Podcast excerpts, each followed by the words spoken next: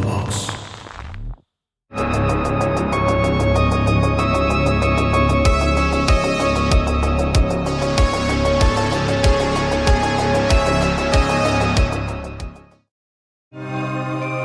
Saludos amigos de Horrorama, bienvenidos a un nuevo capítulo de esta quinta temporada. El día de hoy, como pueden ver, tenemos invitada de lujo.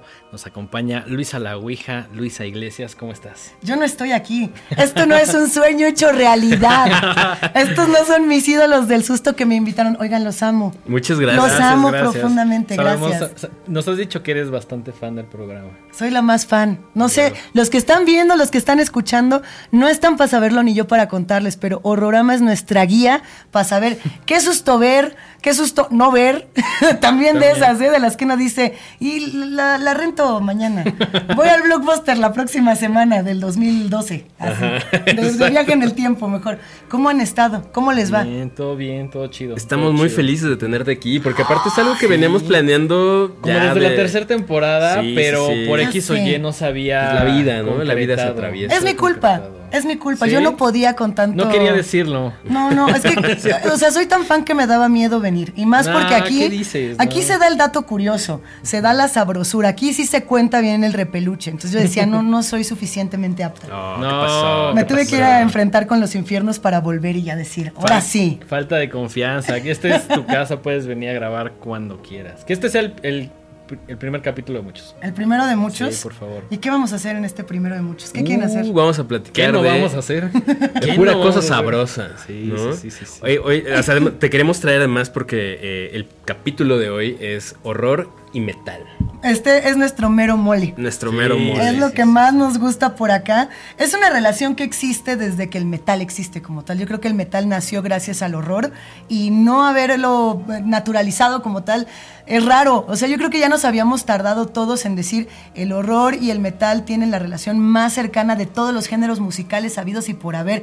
Ni siquiera el gótico tiene una relación tan cercana con el horror. Yo pienso. ¿Ustedes cómo ven? Pues, Pues, es que Yo creo que sí tienen el mismo ADN, ¿no? O sea, a, a mí me, que- me resulta muy difícil separarlos. O sea, no, no, no, no me cabe en la cabeza que uno exista sin el otro. O sea, las temáticas, eh, las inspiraciones, todo está así. O sea, son una sola cosa. Yo recuerdo cuando me platicabas que una de tus principales influencias, no solo como ilustrador, sino como influencia de vida en general, fue cuando tenías en tus manos el Sabbath Bloody Sabbath, güey. Sí, creo que esa, esa anécdota ya la he contado aquí, no estoy muy seguro. Que la cuente otra vez. Cuéntalo otra Sí, vez. No, claro que sí, sin ningún problema. Mi papá escucha mucha música. Mi papá también... eh, pues, Melómano. muy melómano y de muchas cosas, ¿no? O sea, desde salsa hasta metal y rock y lo que sea, ¿no? Saludos al señor Don Raúl. Sal- Saludos a mi jefe. Y me acuerdo que estaba yo muy chavito y una vez eh, me puso los audífonos, me puso un vinilo y lo que él hacía era que me sentaba en el sillón y me ponía discos y me decía, pues ve el arte de las, del, o sea, de la funda, ve, la- ve las letras, o sea, clávate, ¿no? Y me puso el Sabbath Bloody Sabbath Que estamos viendo aquí atrás. que estamos viendo acá atrás y de repente algo cambió en mi cabeza, así me voló la mente y yo no podía creer que la portada de ese disco se viera a lo que yo estaba escuchando, o sea, Sí. me hacían completamente Sentido. sentido la música, las guitarras, el poder de, esa- de esas canciones con una imagen tan fuerte como la portada de ese disco. Que bueno, como podrán ver acá atrás, pues son unos demonios que están ahí como Exacto. sobre un- una persona que está como en su lecho de muerte. Y aparte es una ilustración increíble, ¿no? Y, y era como de, claro, es que así se ve esto, así, a esto suena esto que estoy viendo, ¿no? Por eso me traje mi playera que dice, solo puedes creer en ti y en los primeros seis discos de Black Sabbath. Exactamente. Saludos a, a- al Branca Studio. Saludos a Branca Studio, que generalmente discutimos eso. Ah. Yo digo que son los primeros cuatro. No, los primeros Pero cinco. cinco, ¿eh? los primeros Seis- cinco. Seis ya no. Seis ya no. Cinco, cinco. Bueno, a ¿Tú ver, qué opinas? Todo empezó con Black Sabbath. Sí, es así de pues sencillo. sí. El metal como tal arranca con Black Sabbath y el horror como tal, el cine de horror, arranca con Black Sabbath en el sentido de la relación con el metal. Espérense, antes de que me digan, no es cierto, ya había películas. Ya sé, ya sé, me refiero a esta relación. O sea, Black Sabbath, la película, la del Mario Babas, la de Mario Baba, por supuesto con Boris Karloff, fue la fuente de inspiración inicial para que existiera Black Sabbath. Y de ahí que tenemos el álbum Black Sabbath, Black Sabbath con la canción Black Sabbath. O sea que el, el triple gancho. Si es como no te bastó una, ahí te van tres referencias así a Black Sabbath. Si no tuviéramos ese álbum y si no tuviéramos esa película, quizá no tendríamos ahora una explosión, una sexplosion de cine, de gore, de tripas, de iguañara, de metaleros que hacen tonterías y siempre acaban en el mismo lugar común y uno dice, para esto viví.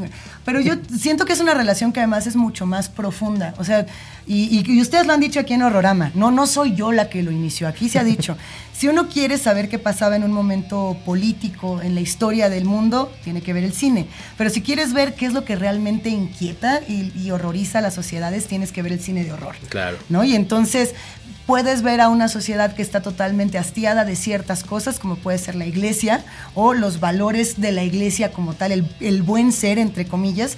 Y yo creo que el metal decía, estamos hartos de eso y tenemos que hacer algo que sea como como el, el, antagonista, un poco como lo Una que... Una respuesta a todo eso, ¿no? Totalmente. O sea, pensamos en este poema de Paradise Lost, el de Milton, uh -huh. y en el satanismo, pero el de la vieja escuela. O sea, no en el de la y no en el de Crowley, sino en el de Paradise Lost, que era el necesitamos un antagonista político que diga vas y chingas a tu madre. Y ese era el heavy Oye, no metal. puedes decir groserías. pues. No sé. No, no sé nada. ¿Por qué me hacen No, eso? sí. Yo les oí y dije, pero si yo escucho que sí dicen groserías. No, No, broma, puedes, maldecir todo lo que Muchas gracias, con permiso. No es cierto. Bueno, o sea, el, el heavy metal nace como esa respuesta política en los tiempos de decir, a ver, eh, somos obreros, somos eh, personas que han sido marginadas, humilladas, que no tenemos un lugar en el mundo y nuestro lugar es el heavy metal. Después, no sé, por decir algo, en los 90, ¿no? Teníamos el nu metal y todo el mundo decía, el nu metal no tiene causa, y pinche con, está bien feo. Y no, fueron las primeras bandas que hablaron de masacres en las escuelas, que estuvieron hablando de abuso infantil. Tenían también su propio discurso de acuerdo a su época, ¿no? Y tenían todo que ver con el cine de horror. O sea, estaba esa relación bien profunda. Y a mí por eso este tema me apasiona y creo que no se puede separar. De ahí que tienes a un sujeto como quien, Kirk Hammett, Ujú. que su casa está, es un museo, un gabinete de curiosidades de todo lo que, hay que, que tenga que ver con Universal. ¿Sí, sí han visto las fotos? Este Sí, libro, ¿cómo claro. se llama? No, no sé, Too pero por Much ejemplo. Horror Business se llama el libro. Ajá. Buenísimo. Es un coleccionista serio de, de Sí, memorabilia sí. de terror. Yo, yo recuerdo que las primeras veces que vi a Kirk Hammett que traía como su guitarra, como ya sabes, que traía como a White Zombie, que dije, Ajá. ¿qué pedo? O sea, como que, o sea, dije, ah, este güey medio le late. Y ya después, después me dijiste, este güey tiene una colección, pero así, mamona. Loca. Mamona. O sea, por ejemplo, un, de un dato así que me acuerdo, él tiene creo que el único o de los únicos pósters originales de esta película London After Midnight. Exactamente. Que pagó una pastota por él. Güey, eso debe costar Sí, cualquier claro. cantidad. No, o sea, son de- creo que incluso eh, en Canadá ha habido exposiciones de su colección. Así es. Así es, y si quieren ver este libro lo pueden encontrar hasta en internet, hasta digitalizado, ahí no hagan piratería, pero ahí anda, está bien chido, así tal cual, mucho negocio del susto Too Much Horror Business, que creo que no, se- no fue el único, ¿no? Teníamos a músicos como Tom G. Warrior, que era el de Tripticon, Hellhammer, Celtic Frost, que inspiraron a todo mundo, inclusive a Giger.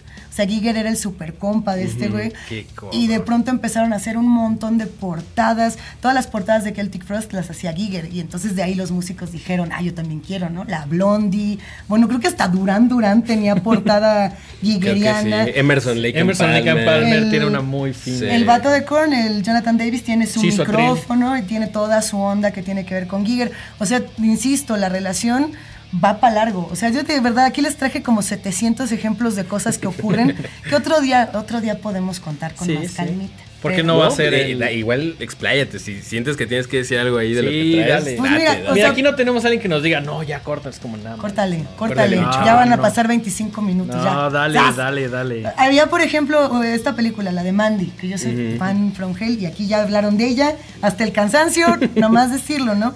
El arma que usaba Nicolas Cage Sí, era la el- F de Celtic Frost. Exactamente. O sea, ¿de- ¿de dónde sacas eso? O sea, alguien dijo, tiene que ser un arma porque el rock y particularmente el metal es peligroso, o tendría que ser peligroso, lo era. ¿Seguirá Lo era, siendo lo era. peligroso? O ya no. Eh, creo que actualmente hay cosas más peligrosas. Mamá, los trucutrus me están molestando. los trus no quieren jugar a que el metal es peligroso. No, ya no es peligroso. Debería seguir siendo peligroso. Es como el rock. O sea, en algún momento sí era algo muy contestatario y muy peligroso y como muy de banear. Y ahora creo que se banean otras cosas. También porque el rock siento que es una liga que ya se ha estirado demasiado. Digo, siempre me va a gustar la música de guitarras. Siempre, siempre, siempre la voy a preferir antes que cualquier otra cosa. Que la música electrónica, que el jazz, que lo que sea. Pero también siento que ese momento el rock ya no es tan fuerte, ya no, o sea, siempre va a haber. Sí, claro. Pero siento que ahorita estamos viendo como el rock como muy abajo. O sea, no está de moda. A lo mejor si tuviera una relación más dura con el horror actualmente, resurgiría. O sea, porque lo que el rock o el, metal, en este caso en particular, exigía era eso, era sangre, era tripas para decir que políticamente estabas inconforme con algo.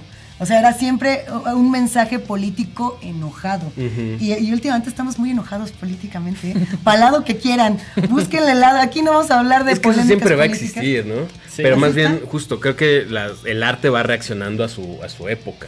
Entonces, quizá a lo mejor por ahí falta que exista, no sé, el reggaetón gore o corridos tumbados from hell, no sé, algo así. Les dicen narcocorridos. Es que exacto. eso, es el verdadero, eso es el verdadero terror. ¿no? O sea, sí, el tema de la realidad, güey. Sí, sí, sí, y los artistas actuales están hablando de eso. Quizá no desde la perspectiva a la que estamos acostumbrados, pero se está mencionando. Digo. O sea, yo sé que me van a tachar de bien fresona por decir esto, pero en el momento en el que Kiss apareció por primera vez con sus bototas y su maquillaje y la bocota roja y el gato y el extraterrestre y no sé qué, era bien transgresor. de veras que sí. O sea, la del fantasma del parque la peli. Yo sé que van a decir, eso no es horrorama. ¿Cómo no, güey? O sea, claro que sí, una peli de los Kiss en un parque de diversiones salvando a los morritos, a mí se me hacía bien transgresor. Ya no podemos hacer esas cosas porque se nos hace una caricatura. Y finalmente creo que la crítica que ahora hace el mismo metal es a la caricatura en la que se ha convertido. Sí, que eso también está absolutamente. Que ahorita que mencionabas aquí es muy curioso porque mi sobrina que tiene 5 años un día mi hermana tenía, no sé por qué, un rompecabezas de Kiss. Llegó mi sobrina y dijo como, güey, ¿qué es esto? Está increíble, güey. Y ya le pusieron como la música y se hizo súper fan, güey. O sea, mi sobrina de 5 años es súper fan. Y la conclusión de que llegué con mi papá es que era como de, güey, este es un producto tan chido que a pesar de la diferencia de generaciones, sigue atrayendo un público muy, muy joven, ¿no? Es que los morritos son más metaleros que uno. Son más metaleros. son más true. Son más true, se la saben de tanto. Y además no tienen prejuicios de nada. O sea, un morrito le puedes poner. Bueno, no le pongan pelis gore si no están de acuerdo con eso. Pero si las llegan a ver, tienen comentarios bien abusados sobre el tema. O sea, yo tengo una chamaquilla chiquita y, la senté a ver un par de pelis de repelús. ¿Cuál, fue la primera que le pusiste? No quiero decirlo porque me siento ultra culpable. No, no, no. Pero, sí lo voy a decir. Dilo, pero digas la edad que tiene. No, voy a contar la, historia tal cual. Ella tenía tres. Y entonces me pidió, pero lo pidió con mucho entusiasmo, con mucho ahínco ver Chucky. Y yo hacía fácil unos 20 años que no veía Chucky, la primis, ¿no? Y yo decía, pues todas son bien cábulas, el Chucky dice groserías, por pues la morrita está chiquita, le tapo los oídos, le pongo doblaje al español, qué sé yo. Se me olvidó que la primera sí da miedo. Sí. Hijo, la morra cuando se cae la, amiga por la ventana y, nada más se ven los piecitos de harina y mi morra lloró y lloró y lloró. Fue a casa de sus abuelos y a todos les dijo, mi mamá me puso choque y yo chingue su madre. ¿Y tú por qué tú me lo pediste? No, pues ya no tenía yo vuelta atrás. O sea, villana, villanísima. La que sí le gustó muy chiquita fue la primera de Gremlins. Que sí es horror. Me pueden decir que es comedia, pero la primera a mí me dio mello cuando era chiquita. Sí, claro que es horror. Claro que sí, claro. pero es una excelente película para introducir a los chavitos al cine de terror, yo creo. Gremlins. Sí, sí, sí, la primera. Incluso yo creo que New Batch es más juguetona, más fácil de ver. Pero esa ya no es horror, esa ya es cábula gremliniana. Ya es más cábula, ya es más cábula. más metarrelato, metaficción del gremlin, se cuenta a sí mismo y se sale de la pantalla. Sí, que ya hay uno inteligente, ya hay uno que es como de vegetales, ya hay uno que se toma la poción y es como Drácula. O sea, sí es más cábula. Aquí somos tres gremlins inteligentes que nos tomamos una poción para hablar con ustedes de metal desde el punto de vista antropológico, político, social, moral y qué otro. Y triposo. Eh, Triposo. triposo. ¿Tenemos pelis o no tenemos pelis? Yo, yo traje algunas. tres películas Tenemos para tres analizar películas el día para de hoy. Para analizar, más que analizar, recomendar. De, de gustar. Degustar. Desmenuzar un poquito, platicar qué se les antojan a ustedes y que terminan este programa, vayan a verlas o si ya las vieron que digan, güey, yo la vi, está chida, también la recomiendo. O sea, el lugar más común, yo me imagino que para hablar de metal y de horror sería que Lords of Chaos, ¿no? Que ni siquiera es horror, pero un poco true crime, la historia de Mayhem. Esa no. Que Deathgasm, ya se habló aquí Ya de se habló de Deathgasm. Deathgasm. Gusta Deathgasm. ¿Qué otros Sí, tenemos como sí. la de Green Mandy que decíamos también? Green Room Green también Room. está chida. Yo creo que yéndonos un poquito a los 80, Return of the Living Dead, que siento que está más asociada con el punk, pero también es como esa conexión música transgresora cine, ¿no? Totalmente. Eh, Rocky Horror Picture Show. Absolutamente. Esa también. película es la más heavy metal del universo. No es horror como tal, pero es verdaderamente heavy metal. Y es una, es una Muy clásico. transgresora también, muy, muy arriesgada. ¿Qué me dicen de heavy metal? Yo quería hablar de esa. Heavy metal, que metal. tampoco es exactamente terror, sino que le pega más allá al sci-fi. Es que ¿no? heavy y a metal la es, un, es un collage bien loco Sí, sí, de sí, cosas. sí. Realmente lo, lo, lo- lo que te dice o el indicativo más claro es el soundtrack. Pero está lleno de cosas bien psicodélicas. El ilustrador de heavy metal desde el tiempo, digamos, de la revista hasta que se realiza la película ochentera y luego la 2000 y luego que se nos murió hace bien poquito, se llama Chris, yo- mi turco o mi griego es pésimo, pero según yo es Chris Aquileos. ¿No? Creo que sí. Es yo, yo este- siempre lo he visto escrito, pero. El Achileos. Achileos. Búsquelo como Yo Achileos. creo que es el. Aquileos. El, el Aquileos, ese güey lo que hacía justamente es que plantea toda una estética que nadie más había inventado.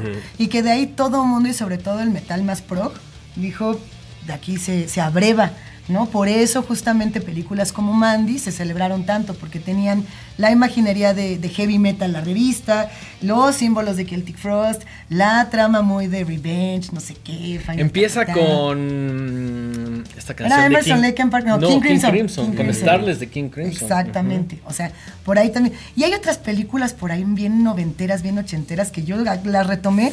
No sé si las recomiendo, nada más las digo. Le entra, le entra bajo su propio riesgo. Estaba una que era Terror on Tour, Terror on Tour de 1980, que era como un bizarrito de los Kiss.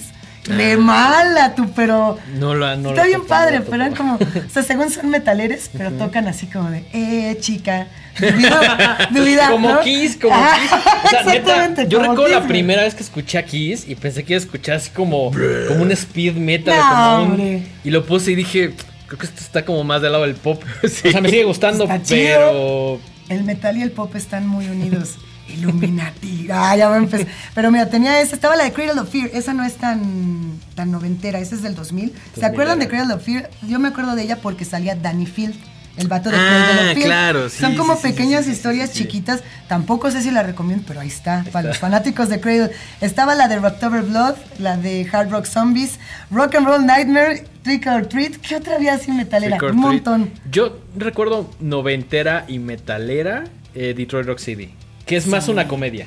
Es más una comedia adolescente, pero también fue de esas películas que vi y dije, güey, qué divertido. ¿no? O sea, es donde los morrillos se tienen que llegar al A, a ver, aquí tienen que llegar a Detroit porque la mamá destruye los boletos. Nos gusta porque además le echan ácido a la pizza y se la dan al padrecito. Cierto. Si Sí, tú le vas a echar ácido a una pizza, Furlong. Y porque sale el guapísimo en ese todavía momento Edward Furlong. todavía estaba guapo, Sí. según ustedes, ¿sí? Y ¿No que te gustó? Edward Acababa Furlong? de hacer Baby. Terminator 2. Mi novio Edward Furlong ya está bien dado al catre. Ya- ya así está lo queremos, ¿eh? Como bien dado al trailer. Ya está Furlong. medio hinchado. Anda dado al Furlong, sí es cierto. ya está medio hinchadito, pero... En- por, por abotagadito. los recuerdos, por Pero las de to- o sea, memorias. yo te lo veo y digo, güey, tú eres el, tú eres John Connor, güey. O sea, Y Detroit Rock City es una película que sí es muy metalera. Sí. O sea, sí te de- describe como toda la escena de morrillos, escapándose de la escuela, subiéndose al carro, peleándose con los fresas. Y todo en los comillas. 70. Muy setentera, muy 70. divertida. Eso sí es una peli, Sí. mira, chulada. muy divertida y Chulada. está en Netflix. Véanla, eh, parte del universo Horrorama. Y además es una película que me gusta porque es como de, güey, en algún momento sí hice ese tipo de estupidez con mis amigos. Sí teníamos la bandita, sí. nos íbamos al show, sí nos empedábamos. ¿Cómo se llamaba su banda de adolescencia? Yo nunca he tocado ni la puerta, entonces. Mentiroso.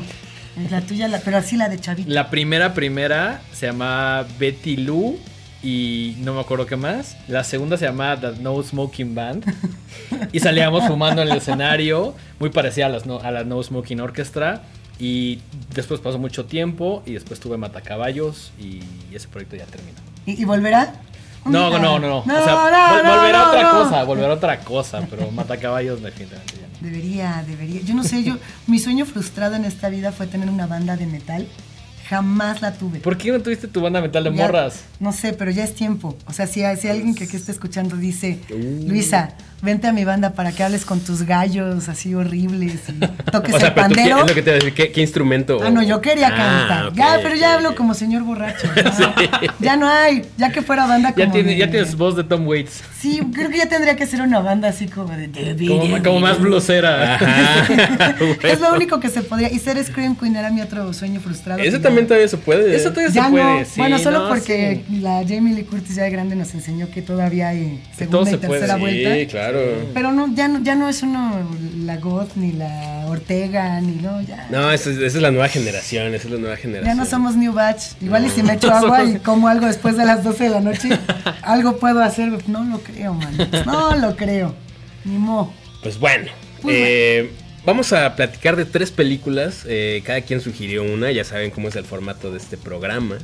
Siempre es el mismo, y está es el chido. mismo. Sí, sí, sí. Está a veces chido, le variamos, a veces le variamos, pero está chido que cada quien hable de una que, pues, que nos apasiona o que teníamos la duda. Muchas veces hacemos esto porque agarramos de excusa un tema para ver una película que por X o Y no habíamos revisitado. Eh, y vamos a empezar con una película de 1974 Exactamente. Que se llama nada más y menos que Phantom of the Paradise. La película más deseada y no vista casi por nadie. O sea, todo el mundo habla de ella y nadie la ha visto. Creo que Sí. se ha vuelto medio, bueno, muy de culto y muy icónica, pero es de esas películas que ves primero alguna imagen y ya después ves la película, porque Claro. no, al menos en México no es la película más popular, a pesar de que es de Brian De Palma. Brian De Palma, que además cineasta importantísimo. Las que yo recuerdo que más me gustan, Carrie el 76, que ya con eso es Carrie es la más metalera. Car- Carrie es metalera y punto. Perdón que me meta ahí, pero No, sí. sí, No, sí, sí, completamente sí. de acuerdo. Scarface del 83, que tiene que ser los clásicos más cabrones del cine ever. Absolutamente. Ah, Intocables del 87.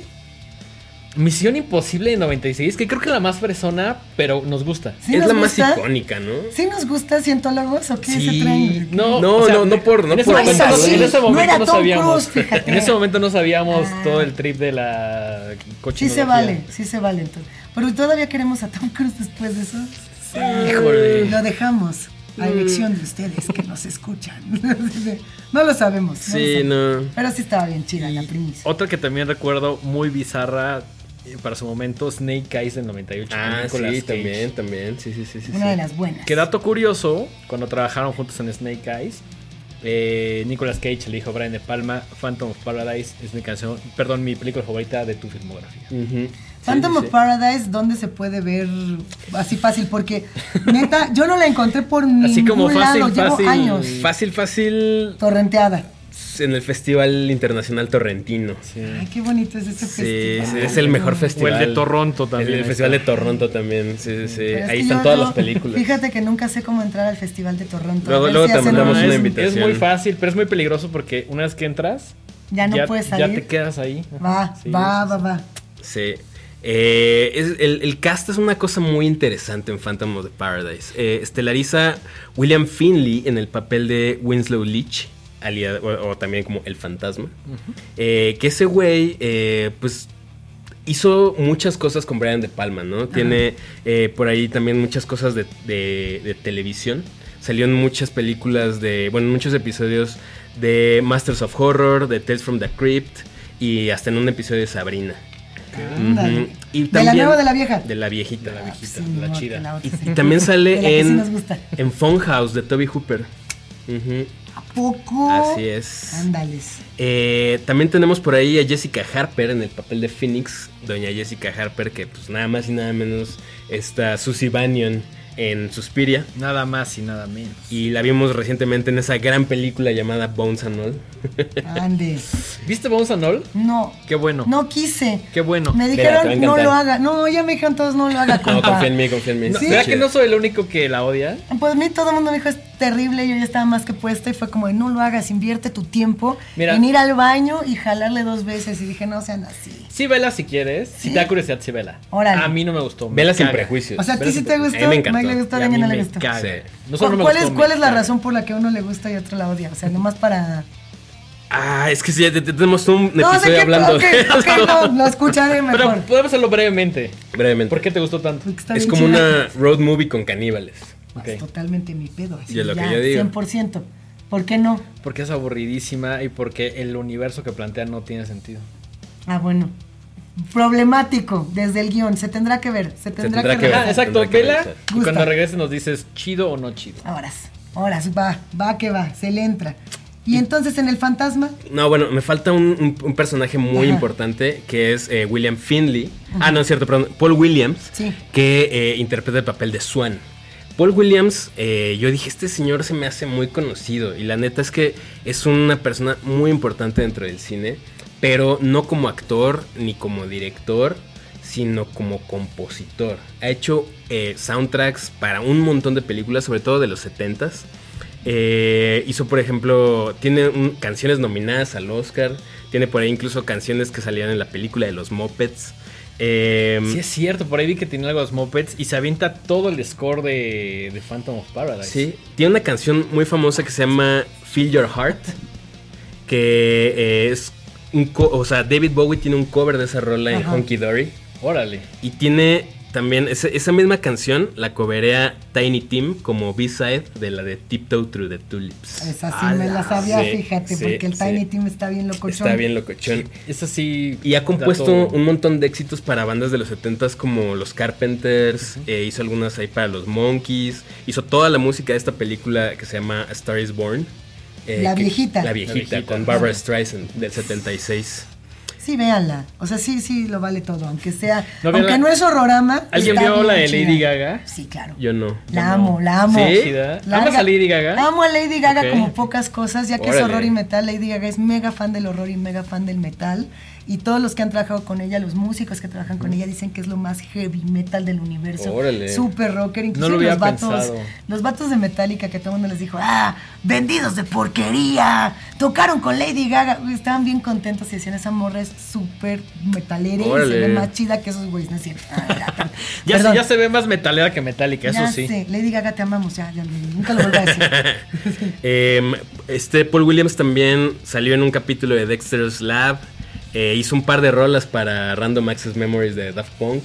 Sí, sí, sí, sí. Eh, sale eh, actuando como Virgil en Battle for the Planet of the Apes del 73. Anda. No, es un personaje muy Está- interesante. Güey, es la voz del pingüino en Batman de Animated Series. ¡Ah, chidísimo! Que además somos bien fans de anime, de todo Batman, pero en específico de la serie animada. Y sale en una película que a ti te gusta mucho y seguramente a ti también, que es Baby Driver. Ovi. Sale como, Ay, sí es cierto, como The. Butcher, el dealer de armas. Sí, es cierto. Sí. Ya no me acordaba de Sí. ese pedo, güey. Entonces, Increíble. bueno, ese es el cast principal de Phantom of the Paradise. Nos gusta. Sí, sí, sí, una película muy rara. ¿De qué va? ¿De qué va, Dengue? Pues básicamente es el mito de Fausto. O sea, es, es básicamente eso. Y pues es como este güey que es el compositor y que por ahí quiere entrarle como al mundo de la música. Y va con este productor que se, que se llama Swan, que es como el güey que mueve la industria musical Ajá. en ese momento, ¿no? Es como que llega, están las audiciones y el vato llega y lo escucha como a lo lejos Swan, que tiene ahí como pues, el güey que le ayuda. Dice, no mames, ese güey está chido, ve y pues ahí párlatelo, güey.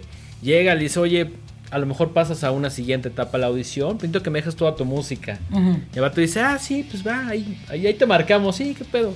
Y de pronto se da cuenta de que este güey Swan ya está utilizando esa música que ese güey compuso para abrir este lugar que se llama Paradise. Ajá. Entonces, y que está utilizando a otro cast y básicamente no le está dando de, nada Le está haciendo la gatada, fíjense. Básicamente. Ya está empezando la gatada. Pero la gata completísima. Ujú, Ujú. Entonces ujú. va y le reclama a Winslow, fantasma después, y le dice, oye, güey, pues qué pedo, güey. Esta es mi música y lo mandan a la chingada. Y este güey Swan tiene Dead Records, que es básicamente donde edita y produce y crea toda la música. Es su sello discográfico, ¿no? Entonces en algún momento eh, el Phantom agarra y dice, güey, voy a ir a los estudios a vengarme de este güey. Y sucede algo en la planta. Es que no, no sé si quiero dar spoilers. Sí, se puede. Yo pienso que. Sí, pues es una película del 74. O sea, Sí, ya creo si que- tuvieron creo que es- 50 años para verla. Es lo que siempre Ya, decimos. 50 años para Si verla, en 50 no años no vale. la han visto, pues también Ya. no manchen. Y además, bueno, pues el, el género de venganza tiene muchas cosas que se van repitiendo y no creo que sea un spoiler si hay todo un género al respecto. Claro, Ya. claro. Pero bueno. Ya, ya, ya. Sí, vamos, sí vamos a el spoiler de que va justamente por ahí a donde están prensando los discos, tiene un accidente y la mitad de la cara la acaba hecha mierda y se le acaban las cuerdas vocales. Que antes de eso lo mandan a encarcelar Sí. y le quitan los dientes y le ponen unos dientes de, De metal. metal, ajá. O sea, es una cosa Es, una cru- es de crueldad absoluta esto. sí. loquísima. Ajá. Entonces queda con la cara desfigurada y eh, pues se vuelve a meter como a las instalaciones de Paradise y se roba ahí como a parte del vestuario que tienen y adquiere como una personalidad Como de ave. como de Ahí ave. es donde se pone esta máscara emblemática Metálica, de metal. sí, exactamente. que es la que todo mundo conoce. Sí, o sea, que, que tiene aspecto como medio de ave y tiene la capa. un poco aunque no hayas visto esta película, yo creo que a todo mundo le pasa que relacionaban a este personaje un montón con el Joker, por ser de los que son desfigurados, que se vuelven, entre comillas, malos, malísimos o Sí. villanos, villanísimos, ¿no? De alguna Y manera. Que usaban la máscara. Y por supuesto la relación con el fantasma de la ópera. Evidentemente. Ese es algo que ya quedaba de Sí, manifiesto. esta película tiene dos cosas muy presentes. Uno, el mito de Fausto. Y dos, que tiene que ver con venderle tu alma al diablo, básicamente. Y la segunda, pues mucho paralelismo ahí con el fantasma de la ópera, ¿no? Que ahí, por ejemplo, yo lo que pienso es que aún, e insisto, yo, por ejemplo, nunca he podido ver la película completa. O sea, eso es algo que a mí me ha pasado. Siempre digo, eh, la voy a ver, vienen 10 películas más. O la quiero ver y no la encuentro.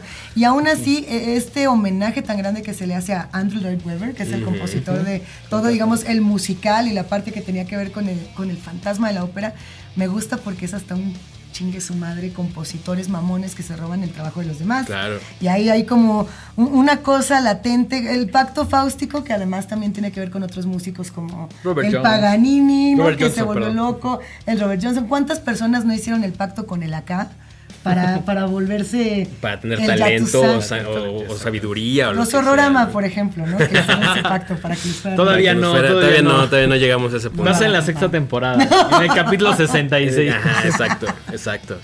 Eh, y bueno, eh, eh, él lo que está buscando es, pues obviamente, vengarse, ¿no? Pero al mismo tiempo está el personaje de Phoenix, que es esta chica Jessica Harper, eh, que él, él- él ve un talento en ella y dice, bueno, ok, si alguien va, o sea, si yo no voy a poder cantar mis canciones, pues quiero que toda la, la obra esté cantada por esta chica en la cual yo confío, ¿no? Porque, Entonces, ajá. porque además, cuando llega Swan y le da el papel a un vato, le dice: Estas son canciones compuestas para una mujer.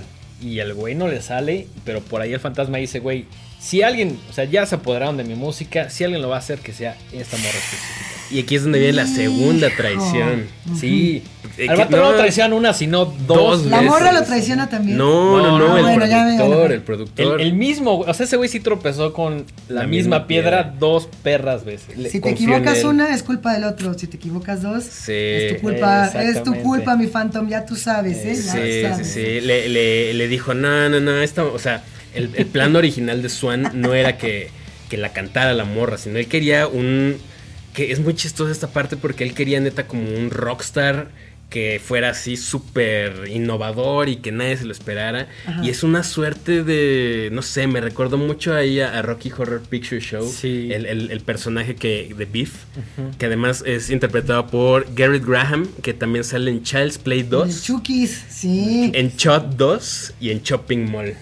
No- Sí. no, fíjate que sí recuerdo Shopping Mall, pero no recuerdo Shot 2. Sí, se sale ahí y también en No Child's tienes que Play recordar 2. Shot 2, pero ahora vamos a tener que hacer un especial de Shot nada más para... Te- deberíamos hacer un especial de monstruos este, No tan urbanos. ajá, que no son tan populares. Exacto, estaría buenísimo. Eh, y entonces justo él quiere que, que- que Phoenix sea la, la- la que cante, pero no. Swan le impone a este a este güey, a, a Beef, Y, y, pues, lo encierra, lo, lo encierra y no lo encierra así nada más. Así con No, llave. lo- lo- lo- Manda a tapiar una pared Ajá. completa Así, para que no se escape. güey, Sí, sí, sí, sí, sí. Y entonces, bueno, pues ya eh, el resto de la película es ver cómo justo el fantasma lleva a cabo su venganza. Dicho sea de paso, hay otra obra literaria que también se referencia en esta película. Es Ajá. el- el mito de, bueno, más bien el relato de Dorian Gray. Se supone que Swan hizo un pacto con el diablo para mantenerse siempre joven. Exacto. Pero en lugar de ser un libro, es una cinta. Una cinta de, de audio la que lo mantiene vivo. Es una cosa Eh, loquísima. También es una cosa muy meta, ¿no? Sí, o sea, sí, como sí. que ves que lo que le pasa a un personaje ya le pasó a otro. O sea, la referencia con Dorian Gray, por supuesto, este libro que lo tienen que buscar, que es de Oscar Wilde, de seguridad todo el mundo lo leyó, pero debe haber uno que no lo haya leído, es que el cuadro se hacía horripilante. Exactamente. Pregunta, ¿aquí la cinta se hace horripilante? No, No. exactamente, ¿No como no tal? como tal. Pero justo él dice, es que si yo, si la cinta se destruye, yo me muero. ¿No? Entonces es parte, o sea, no es A mí tal me suena cual. más como La Bella y la Bestia. También Así puede de, ser. Como No vayas al la- ala oeste porque está mi florecita. y Sí, si se de la pétalo, me voy a florecita, sí, sí, sí, sí lo recuerdo. También. Ay, bueno, eso fue muy Disney, perdón. No, No, También, sí, también, también, También también. podía ser. Sí tiene que ver, sí tiene que ver. Ahora, ustedes a lo mejor si no han visto esta película dirán, ah, pues suena chido, suena como una historia normal. Es una cosa muy, muy loca visualmente. Los números musicales son exagerado. exageradísimos. Es una película barroquísima, barroquísima. Siento que es como una película que no pudo haber sucedido en otra época. Tenía que tener la exageración, excentricidad, lujo y estética de los 70, ¿no? Yo tengo una pregunta sobre eso. ¿Qué tanto? Porque esto lo he leído en un montón de portales y en un montón de revistas que son así que fanean esta peli. ¿Tiene referencias de Metrópolis? ¿O es solo por la estética? ¿O por qué No, tiene este.? Hay toda una parte donde están ya interpretando en la noche de estreno eh, la, la- la obra de, este, de este personaje y hay todo como una secuencia inicial que está como muy inspirada en el eh, en el ay se me olvidó este movimiento alemán El expresionismo el expresionismo alemán, alemán, sí. ¿no? Y, y son casi casi como si fueran personajes de salidos de Metrópolis Que son los tiempos de Fritz Lang y también son los tiempos del nacimiento de la literatura de horror contemporánea, por así Sí, decirlo. sí, sí. La que más gusta actualmente viene de ese periodo de tiempo. Así es, así es. Sí, no, no, no, es una mezcolanza De cosas, Bueno. conceptos. Pero es increíble, o sea, no puedes música. dejar de verla. Y, y- y definitivamente es una cosa que tienen que experimentar. Le fue súper bien en taquilla. Cosa que también se me Eso hace- no es nada metalere. No, si le fue bien, no, es No, metal. no, no. Pero en Canadá, en Estados Unidos no le fue En tan Estados bien. Unidos le fue pésimo, le fue pésimo, Pero pero, en en Canadá Canadá, le fue sí chido. gustó mucho. Sí. Entonces, eh, pues definitivamente la tienen que ver, más allá de que sea importante para el universo horrorama o no, es una película muy, muy de la... e- O sea, un, una, eh, un referente de la época de los 70s y que sí es de súper, súper, súper culto. Yo creo que si a ustedes les gusta la música, la música en general, tienen que ver esta película. O sea, más allá de que sea mus- musical, o sea, por ejemplo, a mí me cagan los musicales. ¿Cómo hay, crees? hay muy pocos que me gustan, sí, ¿Por? me cagan los musicales. ¿Hay uno que te pueda gustar? Por No. dos. Enojadísima yo así de que... No, A mí tampoco Yo me aquí gusta. buscando las imágenes bien contenta del Phantom, me volteé así. ¿qué- qué Pero, crees? pero la música de Phantom está tan cabrona que. Y no se siente forzada. Porque mi peor con los musicales es como si de pronto ahorita nos ponemos a bailar y sale escenografía. Es como. O sea, como a- con calzador, güey. Y aquí, neta, en Phantom todo se siente Todo muy tiene natural, sentido. todo tiene sentido, las canciones están chidas, todo es muy teatral. Voy es, una es un cosa- musical diferente. Es un musical gustó. diferente. Creo que el único musical que me gusta es Nightmare Before Christmas. Estoy súper sacada de onda de que no les gusten los musicales. Así, trastocada, Rocky Horror, enojada con ustedes. Y Rocky fíjense. Horror. Y Rocky The sí Wall. me gusta. bueno, The Wall no es un Wall es un musical. musical, claro que es un pero, o sea, musical. no es. O sea, también. Si, si no se pararon y cantan. O sea, es que entiendo lo que, lo que quieren decir. El momento Dancer in the Dark de que salgo y digo, y a la de tres todos nos ponemos a bailar y se rompe la magia y se rompe la cuarta pared. No, el momento entiendo, La La. Land. El momento La La Land. no, así. ¿por qué lo llevas ahí, mano? Ahí, ahí sí ya es mala onda. Sí, ahí ya estoy tirando muy duro, muy La, duro. la, la, pero sí entiendo, entiendo. ¿Quieren datos de trivia de esta película? Por favor, por favor, es- es- de eso vivimos. En algún momento el personaje de Swan, que es el productor, no se iba a llamar. eh, no se iba a llamar Spectre. Ujú. ¿Por quién creen? Por Phil Spector. Por Phil Spector, Ay, exactamente. asesinos, Ujú. saludos. También Daft Punk eh, es muy, muy fan de. Esta es una referencia directa. Sí, sí, sí, sí. O sea, el tema del casco, el tema del score. O sea, Daft Punk siempre ha dicho somos bien, bien fans de, de esta película. Y por ahí, si no me equivoco, Mike, creo que tú tenías el dato de que en el Random Access Memories tiene una colaboración con, eh, con Paul Williams. Sí, y de hecho, cuando Daft Punk gana un Grammy por Random Access Memories, el que va a recoger el premio es Paul Williams. Ay. Güey, qué gran reconocimiento. bonito, sí, está sí, bien sí. chido. qué chido. Y los güeyes estaban así mamadísimos de que su ídolo eh, colaboró con ellos en su disco. Eso sí está increíble. Ahí les va otro dato. En, en algún momento Brian De Palma quería contratar a los Rolling Stones y a The Who. Pero pues como salía una pastota dijo, no, pues los greasers estos. Bueno, que, Sí. que, eh, ellos igual, y si el proyecto les convenciera de otra manera, lo hubieran hecho de agrapa. No, no, según yo, según yo, por ejemplo, Mick Jagger era bien requete compi de este vato, el ultra satanicote, que, que hicieron música para sus películas, el de Lucifer Rising. ¿Cómo se llama mi chingón de Lucifer Rising? A la de tres me voy a acordar y si no me acuerdo, que se me haga chicharrón. Ahorita seguimos platicando y en cinco minutos grito, ¡Fulanito! Así, A huevo, va, va, va. Tu cerebro ya lo vendrá, está vendrá, vendrá, vendrá. Ahorita, ahorita, Ahorita sale, ahorita sale, Pero sí, o sea, de pronto hay colaboraciones. Lo que pasa es que a lo mejor andaban de, Yo de a Rockstar sangrón. Es que, o sea, por ejemplo, también Jodorowsky en algún momento cuando iba a hacer Dune quería que ciertos personajes, o sea, quería un Mick Jagger. Pues sí. pues, en- sea, el presupuesto se salía muy cabrón, la neta. Aquí pedo. tenemos presupuesto para los Rolling en 5.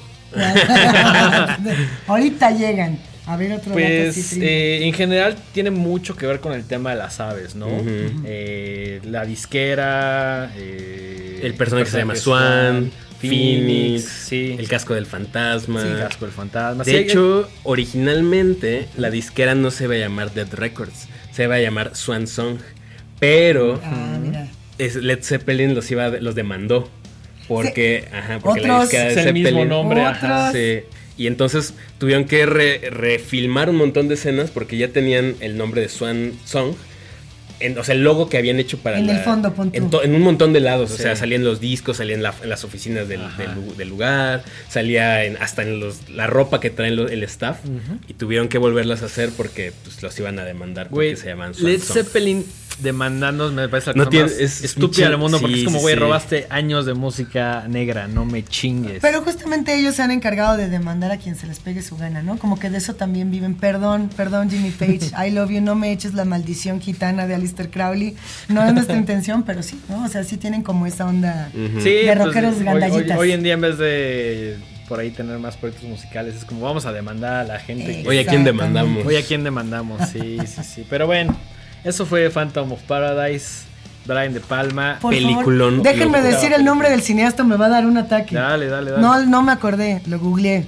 Que se sepa. Se vale, se Kenneth vale. Anger. Ah, Kenneth Anger, el, de- sí. el que se acaba de morir se también murió, hace lo que te iba a decir. El mes pasado. poquito, sí. que era muy amigo de Anton LaVey, que hacía como toda esta filmografía satánica, dentro de las cuales están eh, la de Lucifer Rising, la estaba la de. Scorpio Rising, y tenía otras muchas que también pueden encontrar en cualquier lado y que se llevaría muy bonito, por ejemplo, con su fantasmita, con esta que acabamos de platicar, setentero satanicón musical. Que por ahí esta banducha Phoenix se apropió de pues del, del, del Lucifer Rising, tal cual. sí, sí, sí.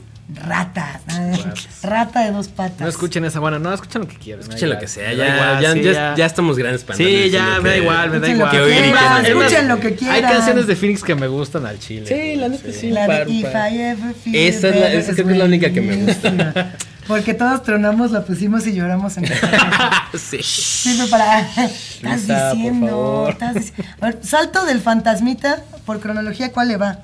¿Me va a mí o te va a ti? Sigue. Creo que me va a mí, ¿verdad? es que de hecho- No, es cierto, va primero. De- o sea, de hecho yo escogí Phantom of Paradise, sigue Mike si no me equivoco. Ah, a ver, Mike, sí, es cierto. Yo escogí una película de 1986 que se llama Trick or Treat. No confundir con Trick or Treat, que ya es como otra onda. Esta Sí, es es la con la or 2000 Treat. de 2000, creo que 2008 Trick Creo or que sí, Treat. sí, Ajá. sí. Este es de 1986 y es el debut cinematográfico de Charles Martin Smith, un director que la neta no hizo gran cosa. No de hizo Yo no nada encontré de- mucha información de ese brother. Tiene una película, tiene muchas películas con animales, lo cual es muy extraño. O sea, tiene esta película de, de- que se llama Bud, que es como un, un perro, Ah, Body el un perro sí, basquetbolista. sí. Y tiene otra de un güey que es como un güey con un gato que habla. No sé, unas cosas rarísimas. O sea, como que no le pegó en la onda del terror y se fue a hacer unas cosas ahí bien raras. Ok. ¿Trick or Eh, Treat la ochentera o la dos milera? No, la ochentera, La la clásica, ochentera, la clásica, ok. El mejor año Estaba viendo mundo. que hay otra, ¿eh? Sí, por eso dijo que no confundir. No vaya esa, no Pero vaya esa. es Trick or Treat y la otra es Trick or Treat. Ok, ok, ya Sí, está, sí, se dijo. Ahora, ¿de qué trata Trick or Treat? Bueno, la historia es muy sencilla. Es un adolescente buleado, fan del metal, y que un día, de buenas a primeras, recibe de un DJ, o sea, un DJ eh, que pone música en el radio, así como, como nuestra queridísima Luisa. Como la comalle. eh, recibe un disco de su ídolo, que es un, un rockero que se llama Sammy Kerr, y que aparte se acaba de morir. Muere a los fallece. 38 años en un incendio. Ajá. ¿sí? Y su amigo DJ, que se llama Nuke, interpretado nada más y nada menos que por Gene Simmons. Saque la lengua, si lo recuerda. Gene Simmons en su papel de civil más normal. Más. O sea, no normal. para- a menos de que hayas visto a Gene Simmons sin maquillaje, No así, lo, no lo reconoces. No. Ojalá que, que Gene Simmons se quedara con maquillaje para siempre. Perdón. Sí, Ya. sí, A mí sí. lo que me llama la atención es como el. Nunca entendió el pelo de ese Es güey. peluca, ¿no? Tengo No, una foto no, aquí o sea- justamente en su papel, ahorita la- la- en, en Nook. Pensé que ibas a decir- qué fea pela Pensé que ibas sí. a decir, tengo una foto con Gene Simmons. No, no, hombre, no. Ojalá. Un día, un día va a suceder. Pero ¿sabes qué? no. Dije, es probable que tengas una foto con Gene Simmons, porque estás en la radio. No, eres no, una persona No me ha capacitada hablado. Yo le marco y le digo, entrevistarlo. A ver a qué hora se dice, espérame, en cinco minutos te contesto. Y digo, chinga, ya, ya vendrá. Mira, aquí lo podemos ver. No, esta no es, Es la versión. no, esta esta es es la la- versión fan. Este es el póster fan. Ahorita buscamos la versión donde se le ven los pelos este, más. Pero se ve muy normal. Muy normal, así. muy normal. Entonces, eh, Nuke, este DJ, le da a, a Eddie eh, un disco diciéndole, este es el disco que nunca salió a la venta y como tú eres bien fan, te lo regalo. Copia única. Copia En única en acetato. Y entonces eh, el morrito eh, llega a su casa y empieza ya a juguetear con su disco, lo pone y de repente por una cosa se da cuenta que si lo pone al revés puede comunicarse con, con este, este rockero. Y lo que este rockero busca es vengarse. Vengarse porque no lo dejaron tocar en su ciudad natal. Ajá. Y pues la idea es que él quiere regresar del mundo de los muertos y seguir haciendo maldades. Y todo esto culmina en una especie de concierto en Día de Muertos, bueno, en Halloween, eh, en la escuela de, de Eddie. Y pues ya no les voy a decir qué más pasa. Porque además, este güey, Sammy Kerr, agarra ese disco y se lo deja al DJ y le dice, güey, tienes que hacer el especial. Halloween a la medianoche, ¿no? Esa era como la petición. Pero bueno, obviamente Eddie o Ragman, que es el protagonista, descubre que eso tiene una maldición, entonces que si lo ponen en el FM, en ese momento va a suceder algo... Muy, muy en la onda Lords of Salem, ¿no? Es lo que estaba pensando. Ahora que Sí. la volví a ver dije, mmm, Robson vivió Trick or Treat. o Bueno, sea, evidentemente es muy fan, ¿no? Y, y creo que sí. Sí. se nota. Yo sí tengo que decir que esta es una película que yo vi y volví a ver. Puede ser que no, yo, yo no tendría ningún dato interesante, curioso, no nada, nada más que el, el poder iniciático que tenía esa película cuando la veíamos todos los compillas, metaleres o no, pero en este caso sí, que nos sentábamos todos en la sala y decíamos, ponla otra vez, saca una chela, que no vea tu mamá, ¿no? O sea, como era algo que creo que todos compartíamos y que la historia ha hecho referencia y ha hecho eco en un montón de películas para Sí. adelante. También esta película abrevó todos los referentes para atrás. No, no creo que tenga nada, digamos, innovador. sí, no, lo para nada. necesita, no lo necesita. Es la diversión por la diversión y el horror y el metal que uno necesita para pasársela chido. Es, es muy chistoso porque de las cosas divertidas era como ver que tenía que su póster de Motley Crue. Ah. que Ah, cuando apareció el póster y todos empezábamos Ah, a decir sí. las bandas. que Sí, es, es como el meme de Leonardo DiCaprio así de... Yo ¿a poco Conozco esa eso. referencia, ¿no? Claro. Sus stickers así de Lizzie Borden, de. Anthrax, Sí, de claro. no sé qué. Porque además, como todos los metaleros, como Eddie Monson, este güey también se llama Eddie. O sea, todo el metalero ochentero se llama Eddie, güey. Que yo tengo la impresión, pero eso es algo ¿De que es por Maiden? que Eddie, o sea, el Eddie el de Stranger Things se llama así por Trick or Treat y que Trick or Treat es así por Eddie Iron Maiden o por Eddie Van Halen. De hecho, es la- como una combinación de el, ambos. el apellido de, de Eddie Monson querían que, o sea, que el Monson suena como Manson. Mm, Entonces también es medio una referencia Y, por y ahí. también porque, bueno, en Stranger Things hay, hay todo un eco del Satanic Panic que ustedes ya platicaron por acá. Y, y yo, pero yo siento que es la referencia directa al Trick or Treat y al decir vamos a reírnos de estas películas donde los chamacos metaleros escuchan el llamado en un disco que pones al revés, cosa que además todos lo intentamos, todos Sí. los que teníamos por ahí nuestro vinil era como de a ver, y sí, Claro. shh, nunca sonaba nada. Que- Nah, que- yo que no además, encontré nunca un solo mensaje. No sé si recuerdas esta película que también es como música de horror, mucho más de comedia, Little Nicky, Ah, que sí. es Claro. de las mejores películas de los... Que es me- final, es 2000 como era. 99. Es 2000 era ya 2000, ¿no? cuando decía lo de que, a ver chicos, voy a ponerles el mensaje. Era Chicago, la banda. Ajá, que- porque llega y le dices como, güey, ¿qué está tratando de decir Ozzy? Y pues Nicky le dice como de, güey, Ozzy siempre ha sido claro en sus mensajes. Pero cala esto, güey, saca el disco de Chicago y se escucha una cosa súper demoníaca, güey. O, o- o no te vayas tan lejos. Los de Gloria Trevi tenían Ah, mensajes sí, al revés, obedecer, lo hiciste Sí, mal.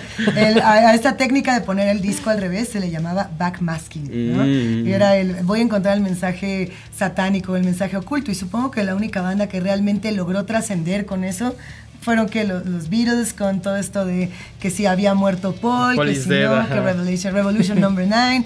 Pero realmente era más por el cotorreo. Claro. O sea, no- yo no he encontrado todavía uno que existe así. Era algo más mediático, ¿no? Y que, que supuesto. ayudaba mucho la propaganda de, no, el metal es malo, quemamos estos discos, vean los mensajes que tienen, ¿no? todo, es como, todo lo que es distinto a la norma es malo, ¿no? Inclusive, eh, y en el caso de Gloria Trevi yo creo que es un caso aparte porque es un rollo este, La- la de- mente de, maestra abuso, de- denuncias y, pero por ejemplo a Juan Gabriel también le tocó en México, ¿no? Que decían que ponías la de querida al revés.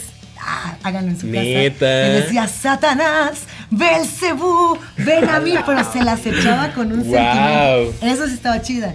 Y también mucha banda dijo, ah, pues ahí va la homofobia, como siempre, acá, Claro. a echarle a Juanguita. Claro. No se metan con el Juanguis. Mm, mm, Pero todo eso viene de Trick or Treat. O sea, Juanga la puso ahí por Trick or Treat. ¿Saben qué me encanta? O sea, me encanta todo Trick or Treat, pero una parte muy chingona que me recuerda a, a- a tu alias, alias Ajá, a la Ouija, es la que en algún momento ese güey está utilizando el, el acetato como manera de Ouija, ya sabes. Ah, como sí, que pregunta sí. algo y, y le hace así como, y de pronto se escucha y como, ya sabes, o sea, como que esa forma de comunicación es más común en una Ouija tradicional, no a través de un disco, el, el tema de que exista Sí. una comunicación, ¿no? Es que esto, esto está bien interesante. En la historia de las psicofonías, hijo, ¿se puede uno desviar así 500 kilómetros a la deriva y regresar al tema?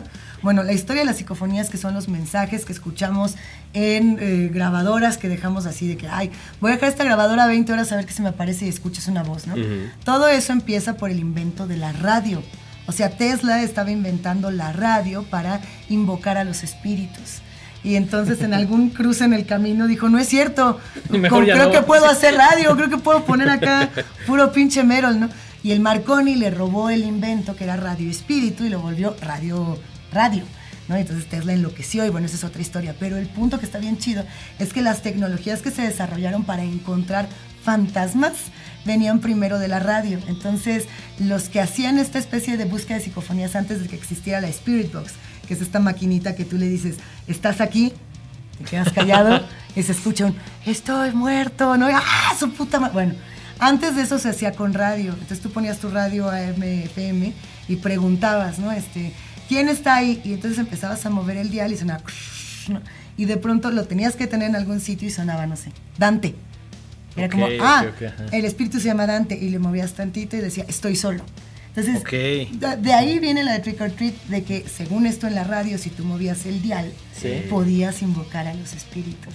O sea, me estás, me estás diciendo que si un día yo me despierto a las 6 de la mañana Y le mueves y está y la le Luisa. muevo y está Luisa, me está tratando de decir algo. Pues, pues sí. Tal vez, tal vez. Pero lo pueden intentar en casa. Es, es un juego muy divertido que, sobre todo cuando uno es niño, lo hace, se espanta. Y no sé si les tocó, porque ustedes son más jóvenes que una, ¿verdad? Creo que sí. Un poquito, no, un poquito. somos de Creo la que sí. rodada, Somos de la- seguro, A ver, a la de tres todos decimos nuestra edad. Una, dos. Tres. Ah. Ay, modelo, modelo 80 y Modelo tantos. 86. 80 y- yo soy modelo 80 y tantos. 86 también. Ah. ¿Sí eres 86? Sí, Ahí pero- está, entonces somos de la yo soy misma. como el AMLO, ¿no? De terracería. ¿Cómo es ese, güey? Lo corrieron en terracería sin aceite, güey. terracería. bueno, espera. El punto es que jugabas con esto y había una radio de frecuencia de onda corta, ¿se acuerdan de eso? Entonces Sí. la ponías en la noche y sonaba 5, 7, 8, 26, 32 y eran números que según esto la hacía, puta pinches acá leyendas urbanas, usaba para comunicarse en código y que eran códigos de la Guerra Fría. Dije, güey, a nosotros ni nos tocó la Guerra Sí. No, nada. Eso, eso fue, no somos tan viejos. Pero ahí están las, ahí estaban los números. Todavía hasta la fecha creo que si uno tiene ese tipo de radios de onda corta, se escucha. Órale. Trick or treat. Yo la Todo viene de trick or treat. Yo la neta conocí a un día a una persona que, que se dedicaba al tema de las psicofonías. Y decía, y, y no lo hago con gente que se haya suicidado. O sea, como para ayudar a la Ajá. banda. Y recuerdo que tenía una amiga que sus papás fallecieron en un accidente, ella sobrevivió. Y en algún momento le dijo, oye, ¿quieres conectar con tus papás? Y ella dijo, sí. Chan, Pe- chan, pero chan, sí, chan. o sea, sí nos explicaba Está sus métodos, nos enseñó unas grabaciones. Hicieron una cosa que yo nunca había escuchado. A mí me tocó grabar dos que tres psicofonías que me han sacado mucho de onda. Este, este es de otro, este es de otro podcast, Es otro- otro, día. Otro día, cuando hagamos programa, otra reunión. programa, hacemos programa. otra reunión y les platico, pero sí me Sí. tocó grabar algunas que digo, Bueno, Esto yo, no yo pasó. tengo en mi teléfono un video ajá, donde se escucha una voz rarísima que mi hermana grabó. eso. Pero luego, eso, eso es otro Ah, programa. Es otro Es otro programa. es otro programa. Está- Es- está este, es el, denso. este es el teaser de ese programa. Sí, sí, sí. Eh, sí, pa- sí. Para un día que hagamos acá Sí, un sí, trío locochón de espanto. Bueno, regresando rápidamente. A Trick or Treat. Era trick or treat, era Trick trick or treat. Treat. Tenía sentido. Hay sí. un montón de cosas muy curiosas, ¿no? Eh, hay un, toda la música del el soundtrack de Trick or Treat lo hace una banda que se llama Fastway. ¿Quién integraba Fastway? Christopher. Young. Eran Fast Eddie Clark de Motorhead. El mero mero, El el, mero- único el- y el inigualable. Según yo, ese es ese line-up de Motorhead chido. Sí. Phil Campbell está así súper sacado de onda. Mm. Lemmy se revolcó en la tumba. Pastel le hizo. No, sí, no, yo estoy de acuerdo, estoy de acuerdo. Pete Way de UFO y Dave King, que ahorita es el vocalista de Flogging Molly. Órale. Eso Ese es- es, el más sorpresivo, ¿no? Eso es lo que Flogging yo Molly es como... Sí, sí. Pero Flogging Molly es una banda bien vieja también. Entonces, eh, bueno, Dave King no era el vocalista de Flogging Molly, pero es miembro fundador de esa banda. Y ahora, ahora es el vocalista de Flogging Molly. Entonces, esos tres integrantes eh, hacen Fastway, que hacen todo el soundtrack de, de la música. que está bien chido y además sí es muy, muy ochentero. O sea, Sí. no, no puedes escucharlo y decir esto es de otra época. No, suena. Suena a los 80, ¿no? Todo en esta película es ochentero. Sí, y todo, todo es muy es, glam, necesario. Es sí, muy glam. muy, muy pero es del glam que, que era muy chido. Como- no digo que haya glam feo. No, sí, es que yo sé que el Sí, glam nada, no es true. nada, Darkness. O sea, está muy raro que alguien hable del glam como algo true, porque Motley Crue es como lo más anti-true y sale Vince Neil haciendo bip, bip, en cada concierto y es así de, güey, qué oso. Pero, o sea, teniendo a Fast Eddie, teniendo una peli tan divertida, siento que era algo que todos disfrutábamos de a Davis. Sí, El sí, true, pero de true deleite, no de true de yo sé más que tú ni nada de eso. Originalmente, el papel de Sammy Kerr, de este eh, rockstar, se lo habían ofrecido a Gene Simmons. Pero Gene Simmons dijo, no, mejor quiero ser el DJ. Está de voz. Porque Está quiero chido rendirle DJ. tributo a mi amigo Wolfman Jack, que era eh, también un DJ Sí. de radio que, que fue su amigo mucho tiempo. Y por eso ya no fue el, el- el protagonista. Me gusta que no haya sido protagonista. Por ahí hay un cameo bien chido de Ozzy Osbourne, Sí. haciéndola de evangelista. De The Priest. de- de un priest. Exactamente. Y lo más chingón es que todos los diálogos de, de Ozzy son improvisados. Ah, este es ver- pero Ozzy no puede improvisar. Pues eso lo improvisó. Ozzy te- improvisa tanto como la sorpresa que me dio que lo dijeras. Y no solo eso, sino que eh, lo que vemos en pantalla son como un minuto de, de él. Pero el vato se aventó un speech de 45 minutos. Y al final, pues ya nada más cortaron lo que vemos No, en la porque- Se comió una pizza con ácido para Seguramente. hacer Porque, la- porque la participación realmente es, aparece el personaje de Priest en la tele, que es Ozzy Osbourne, en- también en papel de civil, Ah. y no dura más de Sí, un en- minuto, sí, estoy exagerando. Sí, sí, sí. Bueno, pues el vato se aventó 45 minutos de improvisación sobre eso y es lo que vemos en la, en la película. Cool. Rico. Eh, datos ñoños que a mí me gustan, los efectos especiales los hace Kevin Jaeger, que hace los efectos especiales de Nightmare on Elm Street 2, 3 y 4, Friday the 13, The Final Chapter, Ándele. eh, Demon Knight, esta gran película de Tales from the Crypt, Oh, padrísimo. eh, y Child's Play también él hace los efectos especiales. no me digas. Todo está conectado. Todo está conectado, Todo está eso conectado. me fascina. Y quizá el dato más estúpido, pero que me da mucha risa, es que este disco de Sammy Kerr se llama eh, Songs in the Key of Death, Ok. que es parodia de un disco de Stevie Wonder que se llama Songs. Songs in the Key of Life. Sí. Y ya esos son mis datos ñoños de Cool. Trick or Qué Treat. preciosidad. Que de hecho, Pero- esta película también tenía otro título que Ujú. era Death at, at- 33 revoluciones por minuto. Ah, minute. Per minute. Per minute. Ajá. Ah, Anda. órale. Me gusta más Trick or Treat. Sí. A mí, me- a no me gusta que se llame Trick or Treat porque siento que el tema de Halloween No es dice nada de la no. película, no Mm, dice nada de la película. Es que piensas que es más de Halloween y realmente lo único de Halloween que tiene es que ese güey dice quiero que esta noche de Halloween, a la medianoche exactamente, se ponga play este disco. Pero todo lo demás, Sí. o sea, es alrededor de Halloween, pero no se siente que es alrededor de Halloween. No hay Podría ser muchas- cualquier fecha. Sí, podría ser pinche ser marzo, cualquier güey, o cosa, sea. sí, sí, sí. Pero bueno, eso fue eh, Trick or Treat, película divertidísima del 86. Eh, no les va a cambiar la vida, o tal vez sí, pero vale mucho la pena porque es un documento de, lo- de la época y de ciertas personas que eran super fans del metal y que pues se sentían ahí como medio incomprendidos. Muy divertida. Eh, que, que ahorita que estaban mencionando esto de si es una película o no de Halloween, yo traje una que es de Pascua. O sea, está chido porque es de Pascua y yo digo que no hay película metalera de Pascua más que esta. Y además no hay... Esta es malísima la que les voy a recomendar, pero es tan mala que la van a amar a profundidad. O sea, por ejemplo, poner una película metalera en Halloween era algo que, que teníamos que hacer como para poder salirnos con la nuestra. ¿no? Como antes no existían podcasts de espantos porque tenías que salirte con la tuya y esperarte a Día de Muertos o Halloween para hacer un especial de horror en alguna estación de radio. Y ahora dices, me la pellizca. Y como Ahora no puedo en- hacerlo diario, puedes tener un espacio así. En Está Vivo, en Horrorama, es Halloween todo el mendigo. Y no, eh, pero ¿cuánto nos costó, manito? Sí, Mira, no, no es- no llevamos fue- muchos años quedándonos roncos y aguardientosos para que eso sucediera. Gracias a ustedes, por ejemplo, un chingo de podcasts existen. Ahora, por eso decirlo de Trick or Treat y pensar que si no existiera una de esas, no, no existiría esta que se llama Death to Metal. Death to Metal 2019. Mueras el metal, mueras el metal. Qué película tan cábula. ¿Quieren- No, no tengo datos curiosos. Bueno, a ver. Tú échale, A échale. ver, a Pero ver cuál- si- cuéntanos de qué, de qué va. les voy a contar de qué va, ok. Había una vez un niño muy buena onda que iba caminando por la calle con su mochilita, es un chico bueno, notoriamente cristiano, lentecitos, buena persona, y llegan tres metaleros asquerosos, rufianes malditos, la pus, la escoria de la sociedad, y le dicen, hola chiquillo, venimos aquí a mearte la mochila, y ¡suaz! Le quitan la mochila, la abren y le hacen chis, ¿no? Todavía esta vez el pitorrín del Le, metalero le, le mean la Biblia chiquito. tal cual. Así de, "Sea, le mean la Biblia, le mean la mochila, lo mean a él, lo de un buen beso. ah, Eso ya lo acabo de inventar yo para echarle más sazón. El niño crece y no vamos a enterarnos hasta un ratito después que se convirtió en un reverendo.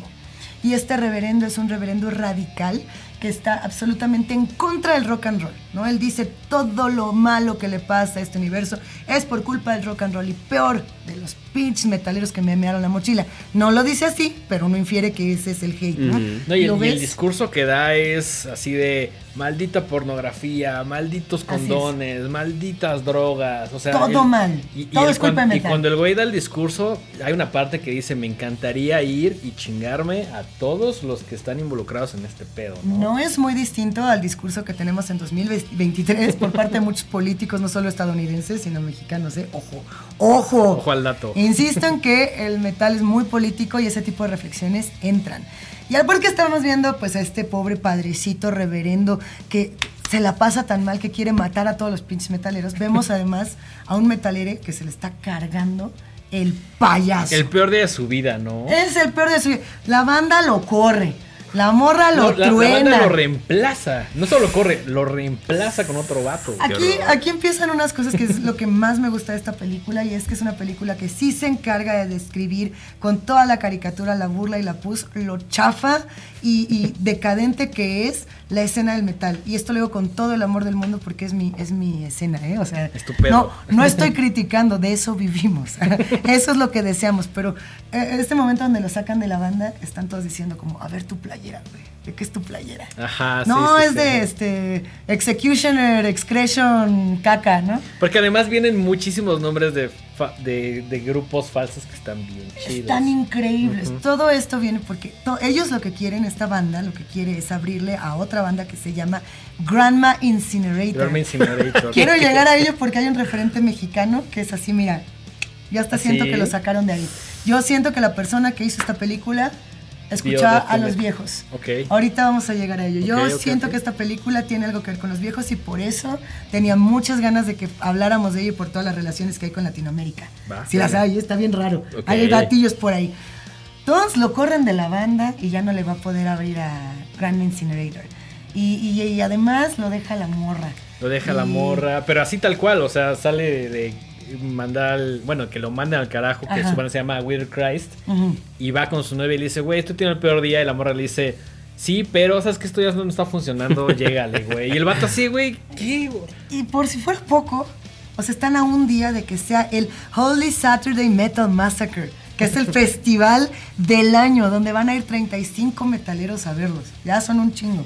Sépanlo. Si van 35, Ya es. crowd El así evento fue un el, el éxito. evento fue un éxito. 35 güeyes en un evento de metal. Hoy en día, como están las cosas, es un sí. sold out. es un soldado. es un sold out. Y entonces, pues este vato tiene una amiguita, muy buena onda, no es metalera, le dice, bro, vamos a comprar unos discos, aliviánate, nos, vamos, nos estamos tomando todo el tiempo para platicarla porque quiero que sepan que la trama es así de simple.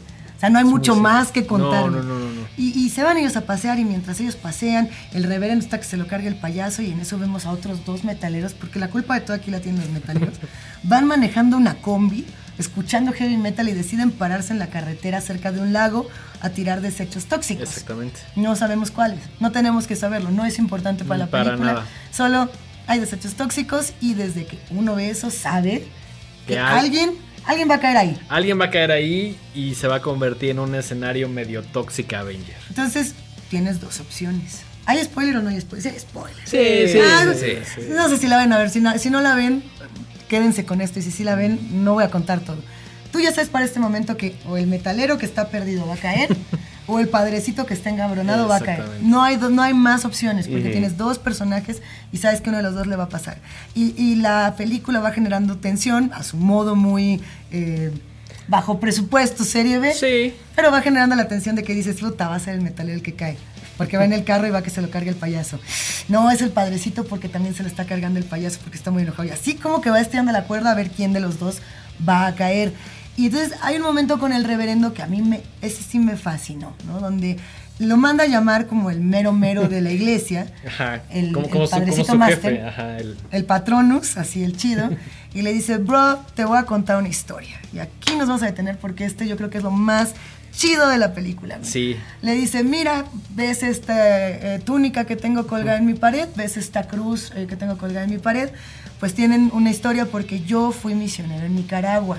Y dice, cuando yo fui mi- misionero en Nicaragua me tocó eh, construir un hospitalito, me tocó construir este, una escuelita, pero yo conocí a un vato que era muy raro. Y este vato, eh, un día yo lo veía, que era como muy atípico, que él quería como formar su propio culto, y un día yo escuché gritos, y cuando entré a la casa, el güey, este vato extraño, había eh, descubierto a su esposa siéndole infiel, la había abierto por las entrañas, había hecho que el amante se comiera las entrañas, y después los había matado a los dos, ¿no? Y entonces le dice el jefe patronus, le dice, la iglesia puede ser dos cosas, y tú eliges qué quieres que sea la iglesia, eh, caridad y compasión, o venganza y violencia. Tú lo decides. Y entonces el padrecito, nuestro, nuestro reverendo, dice, venganza y violencia. Y decimos, valió verga, ¿no? Pero ahí viene un dato curioso que está bien cool. güey. Y resulta que ese caso del cual está hablando el patronus, el caso de Nicaragua, es un caso real. Y no mucha banda conoce esta historia. A mí me tocó escribir sobre ese caso hace unos años. Y entonces cuando lo empecé a ver dije, güey, ese, nadie más lo va a saber. Así. Sí, no, no, ese es un datazo, eh. este caso es el caso de Vilma Trujillo, que es una mujer, y no es tan viejo el caso, ¿eh? no es así como que tú digas, Nicaragua, pasó en ¿verdad? 1950 en Nicaragua recientemente, debe tener menos de 20 años. Eh, una mujer en Nicaragua eh, pues, la tomó un culto que decía ser de la iglesia y le querían hacer un exorcismo. Ah, porque cuando, cuando le preguntan al padrecito de Nicaragua en la película por qué había el alter padrecito, el malo, por qué había matado a su esposa y por qué había hecho que comía las tripas, decía, es que Dios me dijo que tenía que tomar venganza por el pecado de la infidelidad.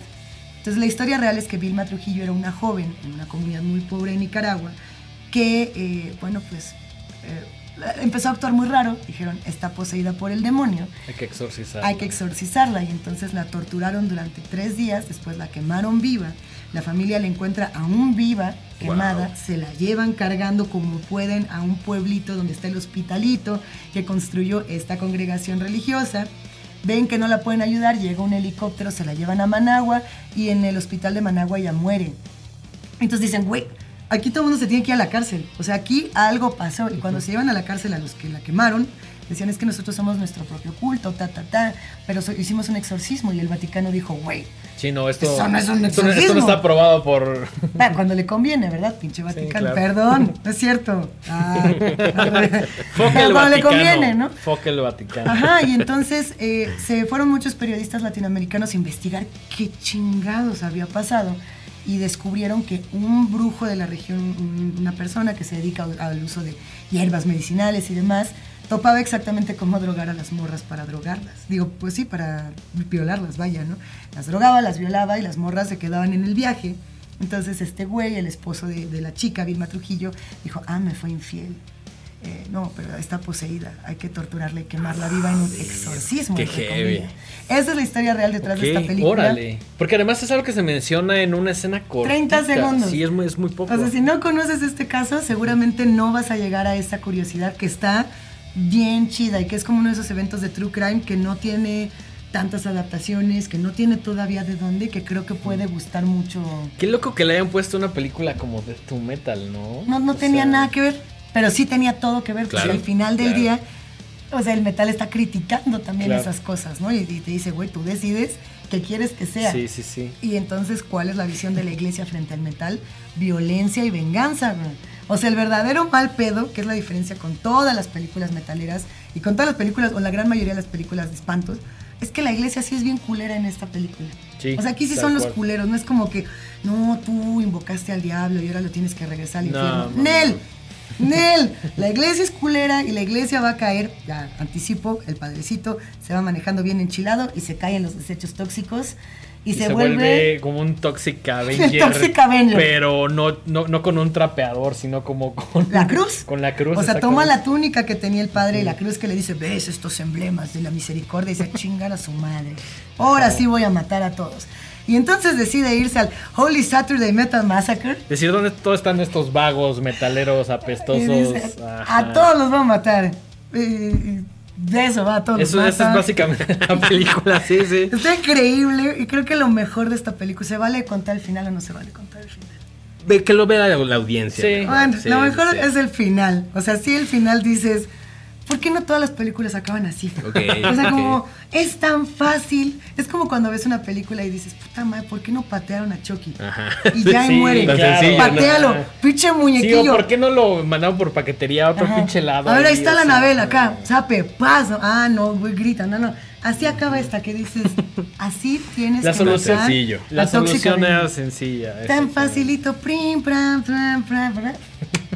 Y uno dice, quedó. Quedó o no quedó. Es una película chida. Muy divertida. Y la banda a la que hacen referencia, que todos quieren ver, es esta que se llama Grandma Incinerator. Entonces, cuando la película termina, tú ves el videoclip de Grandma Incinerator en los créditos. Y es tal cual un video de los viejos. Wow. Alguien tiene que ver esto. Sí, sí. O sea, alguien- ¿verdad? ¿estás de acuerdo? Estoy de acuerdo. Estamos de acuerdo, estamos de acuerdo. Y además, esa banda, Grand Incinerator, sí, a todos se ven mucho más adultos. Ya son los y dones. Es como, ajá, Ajá. y es como de, güey, la banda que Wither Christ quería abrirle porque es como de, güey, estos güeyes son leyenda. Y también me gusta ese momento donde eh, Zane, que es el El protagonista, Zane. Ah, nunca dijimos que era Zane. Se, Se llama llamaba Zane. Se llama Zane, se sienta con su amiga y le dice, pues mira, me vas a acompañar al show. Pero te voy a enseñar qué bandas vamos a ver. güey". Ujú. Y me encanta que hay una como de Sí. Speed, hay una de Doom que me hice bien, bien fan. Sí, la de Doom está increíble. La de Doom está increíble. Está obviamente Wither Christ, que por ahí es donde se lo despachan. Pero este güey dice: es "Tengo medio que Midnight, show". es como esos trash. Sí. Doom, Y, al- Speed. y slash. Incinerator, que no recuerdo bien qué género, o como qué género lo Yo pondría. le pondría en esos que es sludge. Cuando no sabes qué es, ha de ser sludge. Échalo ahí así como. tiene un poco de stoner, tiene un poco de doom, son medio de metaleros. En realidad, eh, esta película también apela mucho al grind, ¿no? De hecho, Grand Incinerator tiene muchos momentos de grind. Sí. Eh, ese grindcore que son las carnitas, que son todos estos discos, que sí es el mayor homenaje al cine de horror y al true crime, bueno, a las escenas de crimen real, pero que también ha sido muy criticada en los últimos años y que yo creo que está chido que se critique. O sea, seríamos muy inocentes en decir, no, está increíble, nos encanta. Donde había mucha apología de la violencia contra las mujeres, sobre todo, ¿no? Estas portadas de morras destripadas o en calzones, pero destripadas, pero en tanga, pero destripadas, pero rapa, pero siempre destripadas. Y era como, a ver, ¿y por qué no te pones a ti destripado, bro? Así Sí, ¿por como- qué, no hay, ¿por qué no hay un hombre destripado? Ajá, muy, muy, muy pinche locochón, muy pinche jaca, ¿viste? Están bien vergas. Estas bandas a mí me enloquecen, pero seamos críticos. ¿Y por qué siempre contra las morras? güey? Sí. O sea, siempre pasa esto. Y creo que esta película lo critica muy bien, en el sentido que de pronto dice la chica, ¿no? La Zoe, cuando está con Zayn en el carro, le dice, ay, es que me voy a ver bien rara con todas las morras metaleras. Y le dice, no, no hay morras. Sí, no, no hay morras en el show, 30 ajá. vatos sudados. Sí, y tú. sí, sí, y eso es un evento de metal. Y por eso nos encanta también, ¿no? O sea, no- Es muy no apegado uno- a la realidad. No va uno a ligar, definitivamente. No, no, no. Uno no, no es que vaya a ligar. Va uno a la sarna, a la pus y a divertirse. Todo lo que decimos además es una cosa para decir que qué chido que todavía existe una escena así, pero también seamos críticos y, y con me, ella. y me encanta que hoy en día sea una escena. O sea, entiendo que es grande a nivel global, Sí. pero en los eventos es, es chica, o sea, ¿sabes? Cuando vas a ver bandas de grind, de doom, de ya sabes, o sea, que no son internacionales Somos en México. 30, somos 30. 30, güey, están ahí los Tamayo, estás tú, o sea, Saludos, a los Saludos, saludos, o sea, siempre Tamayo. somos los mismos vagos en esos shows, o sea, Siempre somos nosotros tres. los Tamayo. ajá, o sea, Ay, ya hasta me dieron ganas de ir a una de esas cosas. Ya así, sé, hace de aquí al gato calavera. De aquí al gato calavera, que se arme. Se extraña. Pero es- me encanta que sea una escena chiquita porque los que van o los que vamos, pues realmente vamos a escuchar música, a pasarla bien. O sea, no, A vas ver a, a tus a tomarte compas, la foto. No es, no es el Corona Capital que vas allá a tomarte la foto y estás muy pozón. Nah, güey. Acá entre menos fotos mejor, güey. o Y, sea. y creo que, mira, estaría bien chido. Ya uno va a empezar así con las, las netas metaleras, ¿no? Pero pues ya estamos aquí. Si es, eh, por ejemplo, los eventos que más se venden en México cuando no se ha visto qué bandas van a tocar en el cartel son los eventos de metal. Mm. O sea, por ejemplo, el Hell and Heaven se agota y no han anunciado una sola qué banda en preventa. y no hay- aquí te dicen, viene de Cure, al Corona, ah, pues se agota, chinga su madre. Mm. Pero en el metal no, hay una fe ciega de algo chido va a haber. Va a haber algo chido y va a haber algo Dentro de todo va a haber algo compras tu boleto y hay fe ciega de que va a estar chido, pero no hacemos lo mismo con las nacionales ni de pedo. No, no. Ni de pedo. Y entonces luego decimos, es que no hay talento de nacional. Bro, sí hay, no vas. ¿Cómo sé que no vas? Porque yo sí fui y no te Y no vi, te cabrón. Exactamente. No me invitaste a una chela, sé que no fuiste. Creo que, creo que no hay nada más chaqueto que gente, generalmente adultos, diciendo, es que ya no hay música chida. Es como, güey, no estás yendo a los eventos donde está la música chida. Entonces, Vamos. para de, para de mamar, ve al evento y te vas a dar cuenta que sí hay bandas No chidas. pasa de que te encuentres a un monje Toxic Avenger que te quiera matar y sacarte las tripas. Va a ser lo más divertido y va a estar bien. También va a estar chido enfrentarse al monje siniestro. Al igual que en Death Metal. Dead to fucking metal, Death perro. Está bien buena. Está buena. Buena película, buena película. Buena película, gran selección de películas del día de hoy. Sí. Qué bonito. Creo que oficialmente también. Y creo que oficialmente es el episodio más largo que hemos ¿Es hecho. en serio? ¿Cuánto nos echamos? No. ¿No? ¿Cuánto No va? sé. Como ¿Cuánto una vamos? hora. Como, ses- como eh, hora 10. Vamos bien, va Ah, rico. no mames, nos falta pensé- media- nos falta Hasta 20 que no minutos, lleguemos a los güey. 666 minutos, este podcast no se va a terminar. así. 66. Ya que no mencionamos, ya como nota adicional, no mencionamos Estudio 666.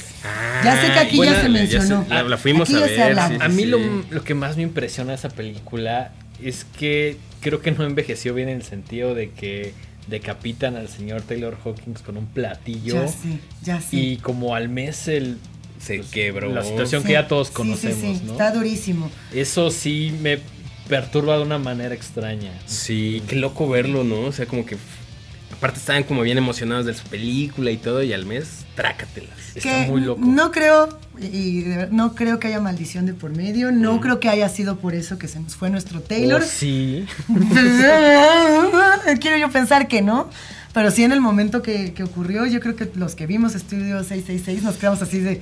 "Ay, Yo en cuanto, hijo, o sea, en cuanto fue la noticia, que creo que fue un jueves o un viernes Ujú. en Colombia, si no me equivoco, como que dije, ay cabrón, esto, esto ya lo vi. Esto ya lo... Esto lo acabo de ver. esto O lo viví, acabo- es- o lo so- soñé. Sí, güey, o sea, no fue tal cual con un platillo, pero o sea, al final del día el vato se quebró, o sea... La mejor manera de, de recordarlo no solo es escuchar a Foo Fighters, sino escuchar a Dream Widow, la bandota que es como la alter banda que presentan y en cualquier plataforma pueden escuchar todas las rolas, Ujú. tan requete sabrosas. Está más chida que los Foo Foo me Fighters. gusta mil veces más que los Foo Fighters, me- pues, pero me mama esta Todavía banda. tenía galletas, los Foo Fighters ya... Híjole. Van a retomar. Van a remontar, va a remontar. ¿Sabes Ojalá, cuántas ojalá. veces me han, ¿sabes cuántos discos me han dicho eso? No sé, no, no los dejé de escuchar por ahí del 70. Ah, no es cierto. Por ahí de Nirvana los dejé de escuchar. No, no, no. Perdón, no es cierto. Sí nos gustan los Foo Fighters. ¿Pones a los Foo Fighters? No, no Nunca. puedes. Ah, bueno, sí, la- como dos canciones. Hay un par de canciones Ya. que. La de Big Fucking Lie o Big Fat Lie, que es la única que es como raca, taca, taca, taca, esa También No. White Limo también es White como Limo, que Lemmy salía en el video. Pero pues por eso la pone uno. Por Lemmy, no por los Foo Fighters. o sea, busquen a Dreamwheel. A mí me gusta mucho más y es una muy bonita manera de recordar a Sí. Taylor Hawkins. La peli, además, me parece que está chida. Tiene Está un par de Está divertida, Un par de chistes que dices, y te pudiste ahorrar, ahorrar el chiste misógino, ya me dio cringe, perro. Pero son un par. Sí, Digo, comparado sí. con Es la- una película bien mensa, así, es una película. Es una bien película mensa. de diversión. Ah, pero con el cual. presupuesto que todos Exacto, queremos con tener. gran presupuesto. O sea, yo quiero el presupuesto que Claro, tuvieron para hacer la claro, mía. Claro, claro, Sí, claro. no. Es un capricho de la así de. ¿Y si hacemos una película de terror? Cada, y seguramente esto se los preguntan a ustedes cada podcast, ¿no? Pero si ustedes pudieran hacer su película de terror de los sueños, Uh. así, tienen presupuesto Foo Fighters. No, man. Puede ser metalera o no. Ustedes deciden de qué harían su película de horror así. Yo contrataría al Neil Blomkamp para que sea Ajá. su versión de Alien. Que hay, hay unos, este, unos avances ahí de, de arte conceptual que hizo y se veía loquísima y me da un chingo de coraje que no se haya podido hacer. ¿Estaría hoy tú? Yo, la neta, haría algo medio horror, medio sci-fi. Sí. O sea, te vas En- más por los el- terrenos distópicos En de la este ciencia momento ficción. de mi vida estoy muy claro con el sci-fi y creo que sí sería algo muy contemplativo, muchos colores, mucho doom, Está chido.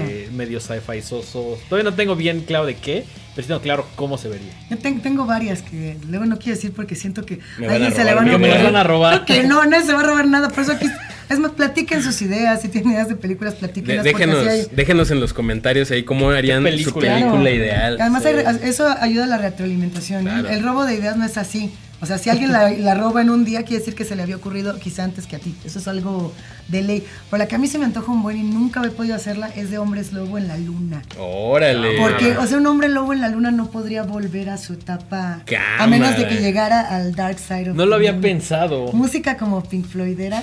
Pues tiene que ser de comedia. Horror comedia, imagina. Si van, Con música progre. divertido. Imagínate, van acá en el cohete, pinche mamadón que me va a aventar, ¿no? Así, "Ra, no va subiendo su pinche Apolo 27. o sea, no.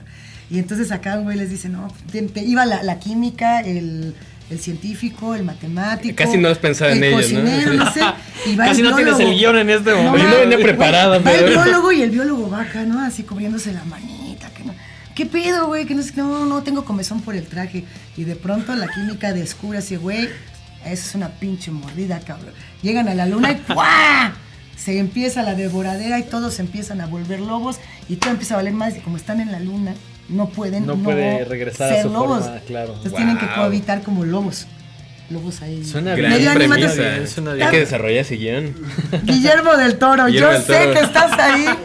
Gabinete de Curiosidades, piénsalo. Un episodio. Un episodio estaría Un- más. No quiero más que un episodio. Sí. Wow. Está cagado. Está Está-. No, estaría, está- estaría chido, sería un sería algo muy refrescante al gabinete. Sí, O algo sí, diferente. sí. O podemos hacer nosotros aquí nuestra propia serie. También. Ya tenemos tres episodios y armamos más con los que diga la bandita. Horrorama Films. Horrorama Films, den- danos un par de años, danos un par de años. Esta es una idea, spoiler, que ya se ha, ¿Es en serio? Sí, que se ha hemos- rebotado. Ay, ah, lo hablamos ahorita que se acabe. ahorita ahorita, que se acabe el podcast. Hacemos hablamos del business, hablamos de números, hablamos de números. ¿Cuánto necesitan? Así te voy seis, poner seis, seis chicles tengo. Puedes escribir la oferta en un papelito y te la voy a pasar así. Ahí Se está, puede. Ahí está. Se va a armar, ¿eh? Se va a armar, Se, se va a armar. armar. Sí, ya sí, gustó. sí, sí. Ya gustó. Eh, pues creo que con esto podemos ir cerrando, ¿no? Sí. Nos dejaste así con la expectativa. De esa película. Muy, muy ¿Cómo se va a llamar? Ay, no sé. No tienes Oh, que- hombre, en todo, pero- hombre lobo mexicano en la luna.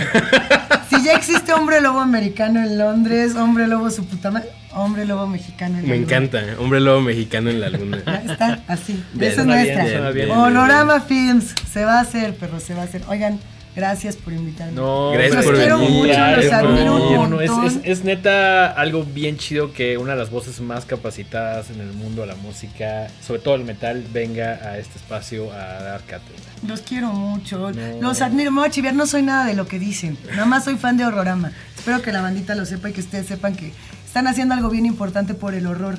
Que no se les olvide nunca que están haciendo algo tan importante por el susto. Gracias. Muchas gracias. Esa es, la, esa es la razón. Es algo que nos ha dado tantas satisfacciones que es lo mínimo que podríamos hacer. Los amo. Sí, te- bros, te- los tenemos amo. que regresar algo al, al- al cine que nos ha dado horas de diversión, de consuelo, de entretenimiento, de lo que Eh, quieras. esa Jack, es la razón Jack de- Black, el, ahora sí que cerrando con frase metalera, decía I serve society by rocking. ¿Se acuerdan de eso? En Escuela del Rock decía Sí. Dude, I serve society by rocking. Y aquí sería como horrorama serve society by, by spooking. By scaring. By, scaring or by spooking. algo así. Hablando de películas, sí, Ah, sí. me gustaría Servicio pensar que esto también sirve como, no entrete- sí entretenimiento, pero también como un servicio a la comunidad. Sí, sí. Me sí. gustaría pensarlo. Ya la última palabra la tienen ustedes. Luisa, tus redes sociales para que la gente te pueda escuchar. Me pueden escuchar de lunes a viernes de 6 a 8 de la mañana, de 6, 6, 6 a 8 de la mañana en Reactor 105.7. En el programa Está Vivo, también me pueden escuchar en el podcast Enigma sin resolver, que está en cualquier plataforma. Ese es de True Crime para que se enteren del susto de la Vilma Trujillo. Ahí, ahí, hay- ahí hay repeluche. ¿En dónde más tú? Ah, pues está el podcast de Turismo Alien. Está chido, ese es de alienígenas este, raros, no ancestrales de los otros, ahí para que se vayan de tour. Y nada, me pueden encontrar en arroba Luisa la Ouija, donde podemos seguir echando chisme, sobre todo de heavy metal y de repeluche, y de estos güeyes hablamos todos los días. Hablamos mal de ellos. Así cada mañana decimos, a ver, Mike Sandoval. Nah, nah. ¿Qué está haciendo este imbécil? Vamos a en historia. Nos vamos a esto, que hay resumen de horrorama. Bien, resumen del resumen. Me encanta. Gracias, chicos. Denguito, tus redes sociales. Estoy en todos lados como arroba el dengue, ahí en Twitter, Instagram y últimamente TikTok. Cualquier comentario, quejo, sugerencia, ahí personalmente los estoy atendiendo. Mike, tus redes Yo personales. estoy como arroba Mike-Sandoval- en Instagram y arroba Miguel Sandoval en Twitter. Y las redes de este programa estamos en todas las plataformas como arroba los horrorama y nos encuentran en YouTube y en todas las plataformas de streaming como horrorama. Ustedes todavía le hacen así Fácil. cuando dicen, nos encuentran en horrorama y mueven los Suscríbanse. dedos Porque aquí así. se supone que va a salir Dale algo follow, que... dale, Dale like, y follow, la los dedos como al, campanita. Al aire así. Denle follow, no sé qué. Denle follow, denle like. Suscríbanse, suscríbanse, compartan el programa. Denle si like y subscribe. Sí, sí, sí. Y pues nada, eso es todo. Esto fue otro episodio de Horrorama. Nos vemos en el siguiente. Hasta la próxima. Adiós.